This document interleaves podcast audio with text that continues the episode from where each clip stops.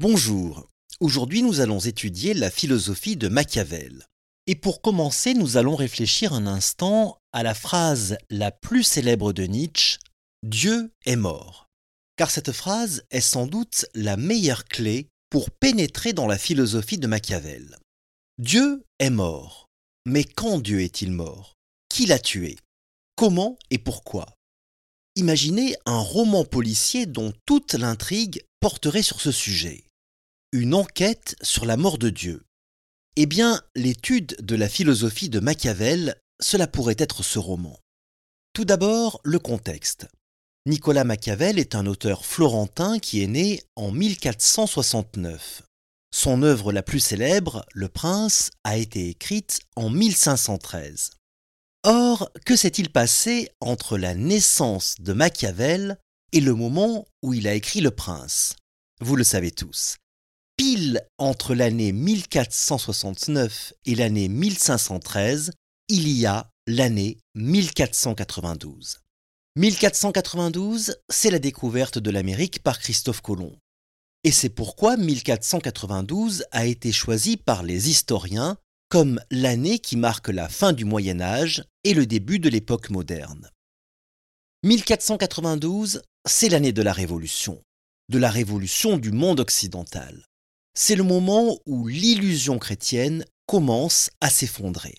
C'est la fin de la croyance dans une autorité transcendante, une autorité au-delà du monde terrestre.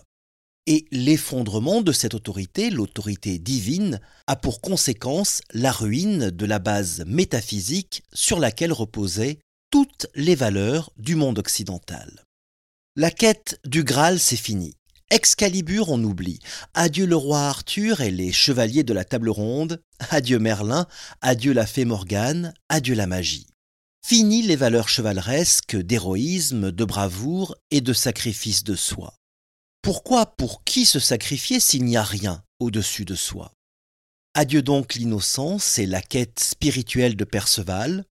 Adieu la rédemption, adieu la justice, adieu la parole d'honneur et adieu l'honneur on oublie le filtre d'amour, on oublie l'amour fou, et donc on oublie aussi l'amour désintéressé. Et si on oublie l'amour désintéressé, on oublie aussi l'amour tout court. Alors adieu Tristan et Isolde, adieu Lancelot et Guenièvre. En 1492, on ne débarque pas seulement sur le continent américain. On sort aussi définitivement de la forêt de Brocéliande. Machiavel est le philosophe de cette révolution. Jusqu'à présent, on se racontait une histoire. Une histoire qui tient en cinq mots. Le but, c'est le bien. Le but de la philosophie, c'est le bien de l'humanité. Le but de l'action politique, c'est le bien de la cité, etc. Et bien désormais, cette histoire, le but, c'est le bien, on n'y croit plus, on se réveille. Le but, ce n'est pas le bien. Le but, c'est le pouvoir. Parce que seul le pouvoir donne la liberté. Et la liberté, c'est cela le seul bien. On ne fait pas de la politique pour les autres, on ne conquiert pas le pouvoir pour faire le bien des autres. On fait de la politique et l'on conquiert le pouvoir pour son propre bien, pour sa propre liberté. L'honneur, la morale, les grandes valeurs n'ont plus rien à voir là-dedans. Au Moyen Âge, Lancelot, qui était amoureux de Guenièvre, l'épouse du roi Arthur, n'aurait jamais osé porter atteinte au roi Arthur pour satisfaire son amour. Il vivait son amour dans la douleur de sa fidélité au roi. À l'époque de Machiavel, tout ça c'est fini. Il suffirait à Lancelot d'un coup de poignard pour se débarrasser du roi Arthur, et dès lors, il n'y aurait plus d'obstacle à son amour avec Guenièvre. Pour le dire autrement, la vie humaine n'est plus quelque chose de sacré. Et donc, si un meurtre rend quelque chose possible, alors c'est une solution comme une autre. Attention, il ne s'agit pas de tuer par cruauté. Ça serait encore accorder trop d'importance aux anciennes valeurs, car la cruauté, d'une certaine façon, est une passion désintéressée. Non, il s'agit de tuer par intérêt. Aucun meurtre ne doit être gratuit. Mais s'il est payant, aucun meurtre ne doit être exclu. La voilà, la nouvelle morale. Et encore, ce n'est même pas une morale. Il faudrait plutôt dire la voilà la nouvelle sagesse, la philosophie des temps modernes, la philosophie de Machiavel. Machiavel est le premier philosophe à voir l'homme tel qu'il est, et non pas l'homme tel qu'il devrait être, ou tel qu'on voudrait qu'il soit. Et l'homme, ça crève les yeux, n'a pas été créé à l'image de Dieu. Autrement dit, la nature humaine n'est pas animée par le bien, elle est animée par l'intérêt égoïste. Le royaume à conquérir n'est plus au ciel, mais sur la terre. Et la terre, c'est un monde dont on connaît désormais la finitude. Un monde dans lequel il n'y a pas de miracle. Et surtout, c'est le seul et l'unique monde. Il n'y a pas d'autre monde inconnu à conquérir au-delà de l'Amérique. Et il n'y a pas de paradis à mériter au-delà de la mort. L'horizon est désormais visible, il est concret. Désormais le monde est fini et il n'est pas si grand. Et l'homme non plus n'est pas si grand. Il ne s'agit pas de le déplorer, il s'agit de le constater. Et une fois que l'on a constaté la véritable nature humaine, il s'agit de poser les bases d'une nouvelle philosophie. Le pouvoir est donc le véritable nom de la liberté. Et ce dont le nouvel homme, l'homme de l'époque moderne a besoin, ce n'est pas d'une philosophie du bien, c'est d'une philosophie du pouvoir. Vingt ans après la découverte de l'Amérique, Machiavel écrit Le Prince. Le Prince, c'est un traité qui explique comment conquérir le pouvoir et surtout comment le conserver. Alors pour commencer, comment conquérir le pouvoir? Imaginons la conquête du pouvoir comme une relation amoureuse dans laquelle les deux amants s'appellent la fortune et la vertu. La fortune, c'est-à-dire la chance, c'est la femme, et la vertu, c'est l'homme. Et la fortune ne peut aimer aucun autre homme que la vertu. Nous allons y revenir. Mais d'abord, notons que cette image de la fortune, Machiavel ne l'a pas inventée. Dans l'Antiquité romaine, la fortune était une divinité qui incarnait déjà, de façon allégorique, la chance. Et cette divinité, les Romains l'avaient eux-mêmes empruntée aux Grecs, chez qui elle s'appelait Tyché. Dans la mythologie grecque, Tyché, donc la fortune, décide du destin des mortels, mais sans jamais se soucier des actions que font les hommes. Elle symbolise donc le hasard aveugle. Vous pouvez être l'homme le plus courageux et le plus honnête du monde, cela n'aura aucune influence sur la fortune. Cette idée se retrouve dans le monde romain, où la fortune représente toujours le destin avec toutes ses inconnues. Toutefois, il y a un proverbe romain qui dit ⁇ La fortune sourit aux audacieux ⁇ et là déjà, vous voyez qu'il y a un progrès du monde romain par rapport au monde grec. On peut influencer la fortune par l'audace. Et Machiavel s'en souviendra. Mais entre l'Antiquité romaine et Machiavel, il y a mille ans de christianisme. Et pour la mentalité chrétienne, la fortune est absolument intraitable. Les voies du Seigneur sont impénétrables. Nul ne peut infléchir les décrets de la fortune nous sommes totalement impuissants face au destin. La fortune distribue le bonheur et le malheur sans obéir à aucune règle. Elle échappe à tout contrôle humain. Vous pouvez être bon chrétien et avoir la fortune contre vous. Tout ce que vous pouvez faire dans ce cas-là, c'est d'attendre une vie meilleure dans l'autre monde. Sauf que, comme nous l'avons dit, à l'époque de Machiavel, toutes les illusions chrétiennes commencent à se dissiper. Et donc Machiavel va revenir à l'idée romaine selon laquelle la fortune sourit aux audacieux. À l'idée selon laquelle la fortune, toute déesse qu'elle soit, n'en est pas moins femme. Et comme femme, elle offre ses faveurs à ceux qui savent la conquérir. Mais qu'est-ce qui séduit le plus la fortune? Qu'est-ce qu'elle préfère chez un prétendant? Qu'il soit beau, qu'il soit riche, qu'il soit fort, Machiavel répond de façon tranchante. La seule qualité qui peut séduire la fortune, c'est la vertu. Alors attention, non pas la vertu dans un sens moral, non pas la vertu chrétienne, mais au contraire la vertu comme synonyme de l'audace. La vertu, au sens où Machiavel l'entend, désigne la virilité dans l'action. Est vertueux celui qui est capable d'analyser concrètement une situation sans se bercer d'illusions ni se raconter d'histoires. Et dans cette situation qu'il comprend avec la plus grande lucidité, celui qui a la vertu est aussi capable de prendre rapidement et fermement la bonne décision, sans jamais se laisser freiner par la morale. Ainsi, pour bien comprendre dans quel sens Machiavel entend le mot vertu, il suffit de penser à la façon dont un amoureux audacieux va s'y prendre pour conquérir la femme qu'il convoite. D'abord, cet amoureux ne va pas se demander s'il peut ou non la séduire, parce que s'il se pose cette question, c'est déjà perdu d'avance. S'il a décidé de la séduire, c'est qu'il sait qu'il est capable de le faire, donc qu'il a confiance en lui. Évidemment, il va sans dire que l'amant ne se posera même pas la question de savoir si la femme est libre ou non. Et si elle n'est pas libre, il n'aura aucun scrupule, aucune pitié pour l'homme avec qui elle est. C'est ainsi, et cette loi, il faut bien avouer que nous la connaissons tous. Et personne ne se plaint qu'elle soit immorale. Tout le monde sait qu'en amour, il n'y a pas de coups bas. Tous les coups sont permis parce que l'amour les justifie. Et tout le monde sait aussi que plus la séduction aura été une lutte, un combat sans merci entre les futurs amants, plus leur félicité sera grande. Eh bien, pour le résumer en un mot, la politique, c'est comme l'amour. Tous les coups sont permis.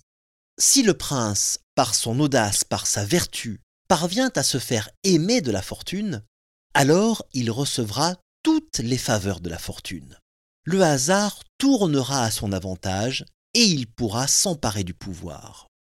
Et dans ce sens, Machiavel est un penseur humaniste, puisqu'il rend à l'homme la possibilité de contrôler, au moins en partie, son destin, de conquérir sa chance, une possibilité dont le christianisme, pendant le Moyen Âge, l'avait totalement privé. Mais Machiavel ne s'oppose pas seulement à la morale chrétienne. Il s'oppose aussi, il s'oppose d'abord à la morale platonicienne.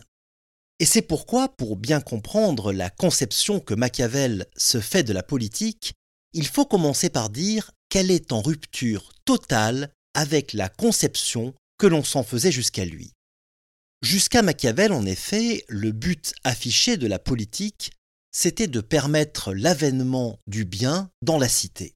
Cette conception de la politique, elle est héritée de Platon. Dans son ouvrage La République, Platon cherche les moyens de parvenir à une société idéale. Cette société idéale a pour but de créer les conditions de vie qui permettront aux hommes de vivre selon les valeurs du bien. La politique est donc un moyen en vue d'une fin. Et cette fin, c'est l'avènement du bien.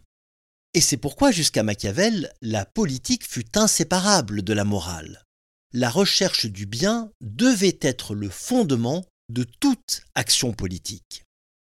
Or, selon Machiavel, cette conception morale de la politique repose sur une vision erronée de la nature humaine.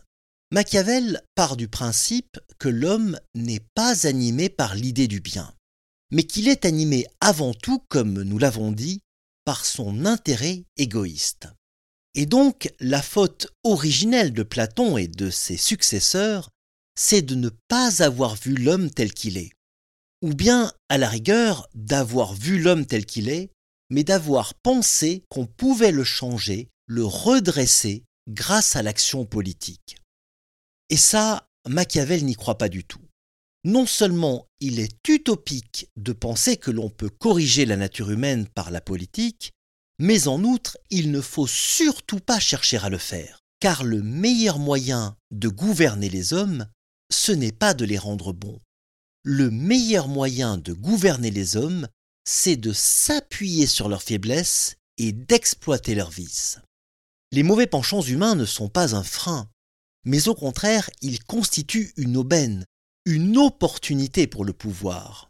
Puisque les hommes ne sont pas mus par l'amour de l'autre, mais avant tout par l'amour d'eux-mêmes, ils seront toujours plus égoïstes que généreux, toujours plus hypocrites qu'honnêtes, toujours plus infidèles que fiables, et donc toujours incapables d'orienter leur vie vers le bien. On connaît le passage célèbre d'Alfred de Musset Tous les hommes sont menteurs, inconstants, faux, bavards, hypocrites, orgueilleux et lâches, méprisables et sensuels. Toutes les femmes sont perfides, artificieuses, vaniteuses, curieuses et dépravées, etc. Bon, eh bien, puisque c'est comme ça, puisque la nature humaine est comme ça, alors le prince aussi doit être comme ça. Et donc, il ne doit pas perdre son temps à attendre des citoyens qu'il gouverne des comportements vertueux dont ils ne sont pas capables. Au contraire, le prince doit regarder la nature humaine en face et s'appuyer sur elle pour gouverner. Le peuple est menteur, il faut donc lui mentir. Le peuple est inconstant, il faut donc être inconstant avec lui. Le peuple est hypocrite, il faut donc que le prince le soit aussi. Les gens ne disent pas la vérité Alors rien n'oblige le prince à dire la vérité. Les gens passent leur temps à faire des promesses qui ne tiennent pas. Le prince doit faire de même. Faire des promesses et ne pas se sentir obligé de les tenir. De toute façon, ces promesses, le peuple les oubliera. Il les oubliera si le prince est capable de manipuler le peuple. Et comment manipuler le peuple? C'est très simple. D'abord en comprenant que la plupart des gens se laissent facilement distraire de leur intérêt véritable et sont prêts à abandonner des avantages réels contre des profits illusoires.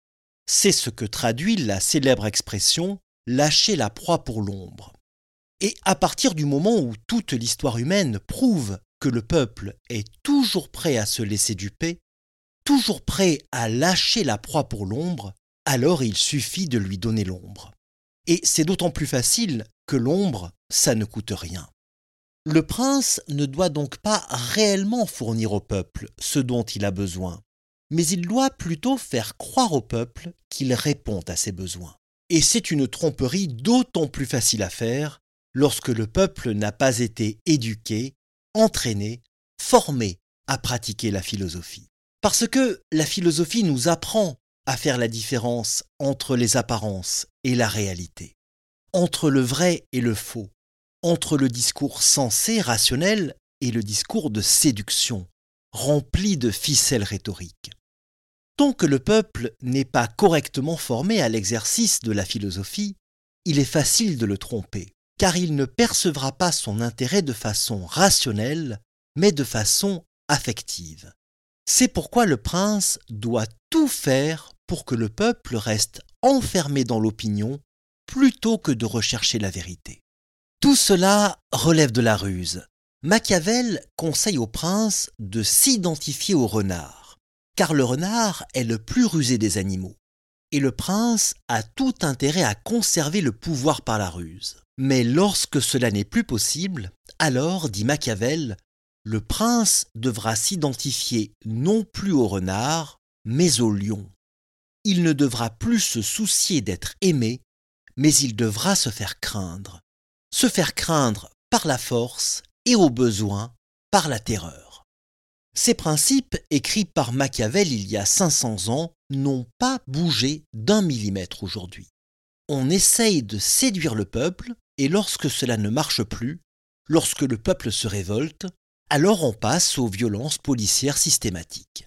Souvenez-vous des Gilets jaunes éborgnement, matraquage, mutilation, passage à tabac, tir de flashball, arrestation et condamnations arbitraires, on connaît tous la liste. Elle se résume ainsi Fini le renard, place au lion. Fini la ruse, place à la force. Et ce que Machiavel nous dit, c'est que tout n'est que rapport de force. Même lorsque le rapport de force est dissimulé par la ruse, celle-ci n'a d'autre but que de donner une fausse impression de stabilité politique. En réalité, la stabilité politique, ça n'existe pas. Ou plutôt si, la seule stabilité politique, nous dit Machiavel, c'est justement le conflit.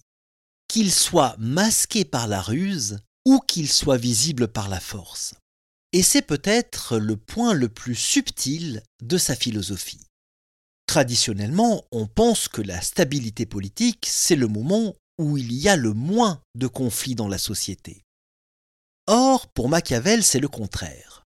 La stabilité politique, elle repose sur le conflit même. Plus le conflit est sous-jacent, plus la fondation de la stabilité politique est solide. Mais attention, pas n'importe quel conflit. L'idée de Machiavel, c'est que dans tout État, dans toute république, il y a deux partis, les grands et le peuple. Une mauvaise constitution, c'est celle qui permettrait à l'une de ces deux parties de détenir tous les pouvoirs, car alors la République serait fatalement corrompue, et elle serait victime non seulement de la guerre civile, mais aussi de la guerre tout court. Par conséquent, une bonne constitution ne doit pas avoir pour but d'empêcher la rivalité entre ces deux classes, mais au contraire de s'assurer que seules ces deux classes soient en rivalité, et qu'il n'y ait surtout pas d'autre rivalité. C'est le seul moyen d'empêcher que se développent des factions, des partis, des ligues, des États dans l'État qui ruineraient la stabilité politique. Alors qu'au contraire, l'avantage de réduire la tension politique à la seule rivalité entre les deux classes principales, les dominants et les dominés, c'est qu'elle fonde l'État sur une seule lutte, une lutte que l'on peut toujours essayer de contrôler, mais qui permet aussi d'être le moteur qui fait avancer l'État. Mais toutefois, Machiavel précise, je cite, La fin que poursuit le peuple est plus honnête que celle des grands, car ceux-ci veulent opprimer, et ceux-là ne veulent pas être opprimés. Fin de citation.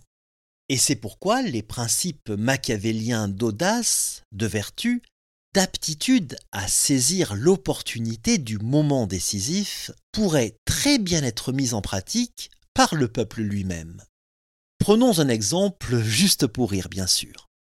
J'enregistre cette vidéo quelques mois avant les Jeux olympiques qui auront lieu cet été 2024 à Paris. Eh bien, si le peuple voulait le retrait de la réforme des retraites, l'augmentation du SMIC et la revalorisation de tous les salaires, il suffirait sans doute de pas grand-chose. Quelques préavis de grève sérieux dans des secteurs clés comme l'énergie et les transports juste avant les Jeux olympiques et le pouvoir céderait tout de suite, sans broncher et avec le sourire, heureux d'avoir trouvé un compromis gagnant-gagnant, comme on dit, parce que le pouvoir est comme le peuple. Il ne comprend que le rapport de force. Et tout comme on gouverne un peuple par la ruse et par la force, on peut aussi mettre un prince à genoux, par la ruse et par la force, c'est-à-dire par l'analyse concrète de la situation concrète. On gagne la bataille en recherchant toujours le talon d'Achille de l'adversaire. Et une fois qu'on l'a trouvé, on ne doit surtout pas viser ailleurs. C'est cela la vertu. C'est cela conquérir la chance, mettre la fortune de son côté. Alors là, vous allez me dire que j'exagère, que je fais dire à Machiavel ce qu'il n'a pas dit. Eh bien, détrompez-vous. Même si ce n'est pas le Machiavel qu'on apprend à l'école, le Machiavel qui est au programme, et l'on comprend bien pourquoi, tout ce que je viens de dire, Machiavel l'a dit. Et il l'a dit de façon bien plus radicale que je ne viens de le faire. Oh, bien sûr, il ne l'a pas dit dans Le Prince, mais il l'a dit dans un autre ouvrage, L'histoire de Florence. Le passage le plus célèbre de l'histoire de Florence concerne la révolte des Ciompi. À Florence, au Moyen Âge, les Ciompi étaient la catégorie la plus pauvre des travailleurs de l'industrie textile. Pendant l'été 1378, ces ouvriers prirent le pouvoir. La panique fut telle chez les possédants que 150 ans plus tard, à l'époque de Machiavel, elle était encore dans toutes les mémoires. Dans l'histoire de Florence, Machiavel imagine un ouvrier qui s'adresse à d'autres ouvriers pour les encourager à l'action politique. Et voici ce qu'il lui fait dire. Même si le texte est un peu long, je vais le citer en entier. D'abord parce que c'est sans doute la plus belle page jamais écrite par Machiavel. Ensuite parce que ce texte résume à la perfection toute la philosophie de Machiavel. Enfin parce que ce texte est aussi celui dans lequel Machiavel tombe le masque et montre son vrai visage. Voici donc ce que Machiavel fait dire à l'ouvrier qui parle à ses camarades. Je cite. Nous devons chercher deux choses et fixer deux buts à nos délibérations. L'un d'empêcher que nous soyons prochainement châtiés de nos actes. L'autre de pouvoir vivre avec plus de liberté et de satisfaction que par le passé. Aussi faut-il, selon moi, pour que nous soient pardonnées nos anciennes erreurs, en commettre de nouvelles, en redoublant de méfaits, en multipliant les incendies et les vols, et nous efforcer d'avoir en cela de nombreux compagnons. Car là où les fautifs sont nombreux, on ne châtie personne.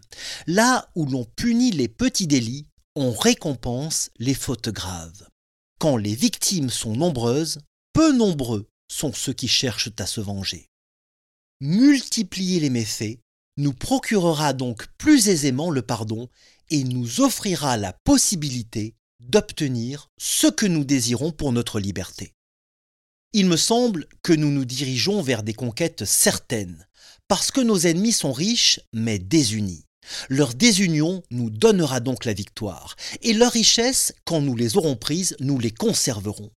Ne vous laissez pas impressionner par l'antique noblesse de leur sang dont ils ne cessent de se prévaloir. Car tous les hommes ayant une même origine sont également anciens sont faits de la même façon par la nature. Mettez-nous tout nus, vous verrez que nous sommes semblables. Revêtez-nous de leurs habits et eux des nôtres, nous paraîtrons certainement nobles et eux ne le paraîtront pas. Car seule la pauvreté et les richesses nous rendent inégaux. Il me déplaît que nombre d'entre vous se repentent de ce qui est arrivé et veuillent s'abstenir d'entreprendre de nouvelles actions. Si cela est vrai, vous n'êtes assurément pas les hommes que je croyais. Ni scrupules de conscience, ni crainte d'infamie ne doivent nous effrayer. Car ceux qui l'emportent, de quelque façon qu'ils l'emportent, n'en éprouvent jamais de honte. Nous ne devons tenir aucun compte de notre conscience, parce que là où, comme nous, on craint la faim et la prison, il n'y a pas de place pour la peur de l'enfer. Mais si vous observez le comportement des hommes, vous verrez que tous ceux qui parviennent à de grandes richesses et à une grande puissance y sont arrivés par la ruse ou par la force. Ceux qui, par manque de sagesse ou par excès de sottise, fuient ce comportement, restent toujours plongés dans la servitude et dans la pauvreté. Car les fidèles serviteurs demeurent toujours des serviteurs et les hommes bons sont toujours pauvres. À la servitude n'échappent que les hommes audacieux et sans foi. Dieu et la nature ont placé les biens à la portée de tous les hommes. On doit donc user de la force quand on nous en donne l'occasion. Celle que nous offre la fortune ne peut être meilleure. Les citoyens sont désunis, le gouvernement hésitant, les magistrats effrayés. De sorte que l'on peut, avant qu'ils ne s'unissent et ne reprennent courage, aisément les vaincre. Nous serons alors les maîtres de la ville, ou bien nous y aurons assez de pouvoir pour que non seulement nos erreurs passées nous soient pardonnées, mais que nous soyons en mesure de les menacer de nouvelles violences. J'avoue que ce choix est audacieux et périlleux, mais là où la nécessité l'exige, l'audace devient sagesse. Combien de fois vous ai-je entendu vous plaindre de l'avidité de vos patrons et de l'injustice de vos gouvernants? Il est temps maintenant non seulement de se débarrasser d'eux, mais de devenir si puissants qu'ils auront plus à se plaindre et à craindre de vous que vous n'en aurez d'eux. L'opportunité qui nous est fournie par l'occasion est fugitive. C'est en vain que l'on cherche à la saisir de nouveau quand elle s'est enfuie. Vous voyez que vos adversaires se préparent, prévenons leur dessein. Le premier qui reprendra les armes sera certainement vainqueur et entraînera avec son triomphe la ruine de son ennemi. Nombre d'entre nous en auront l'honneur, tous la sécurité. Fin de citation. Alors, qui était Machiavel? L'ami des princes L'ami du pouvoir ou bien l'ami du peuple? Réponse Machiavel fut l'ami de la vérité, l'ami de la lucidité et surtout l'ami de la lutte. Machiavel fut le premier à comprendre que le moteur de l'histoire n'est pas le consensus, mais le conflit, et que la morale n'a rien à voir là-dedans. Quand vous jouez aux échecs, il n'y a pas sur l'échiquier une pièce qui soit morale. Chaque pièce a pour but de vous permettre de vous emparer d'une pièce de l'adversaire. Et donc la morale n'est qu'une arme parmi d'autres, qu'une ruse que l'on doit utiliser quand on en a besoin. Machiavel est le premier philosophe de l'ère moderne car il est le premier à considérer les choses comme elles sont et non comme elle devrait être. Le premier à comprendre que la seule vérité qui vaut la peine d'être saisie et utilisée, c'est celle qu'il appelle lui-même la réalité effective, c'est-à-dire l'analyse la plus lucide possible d'une situation, et ensuite le fait d'agir pour transformer cette situation à son avantage. Seuls ceux qui auront agi avec une telle vertu mériteront la victoire. Parole de philosophe.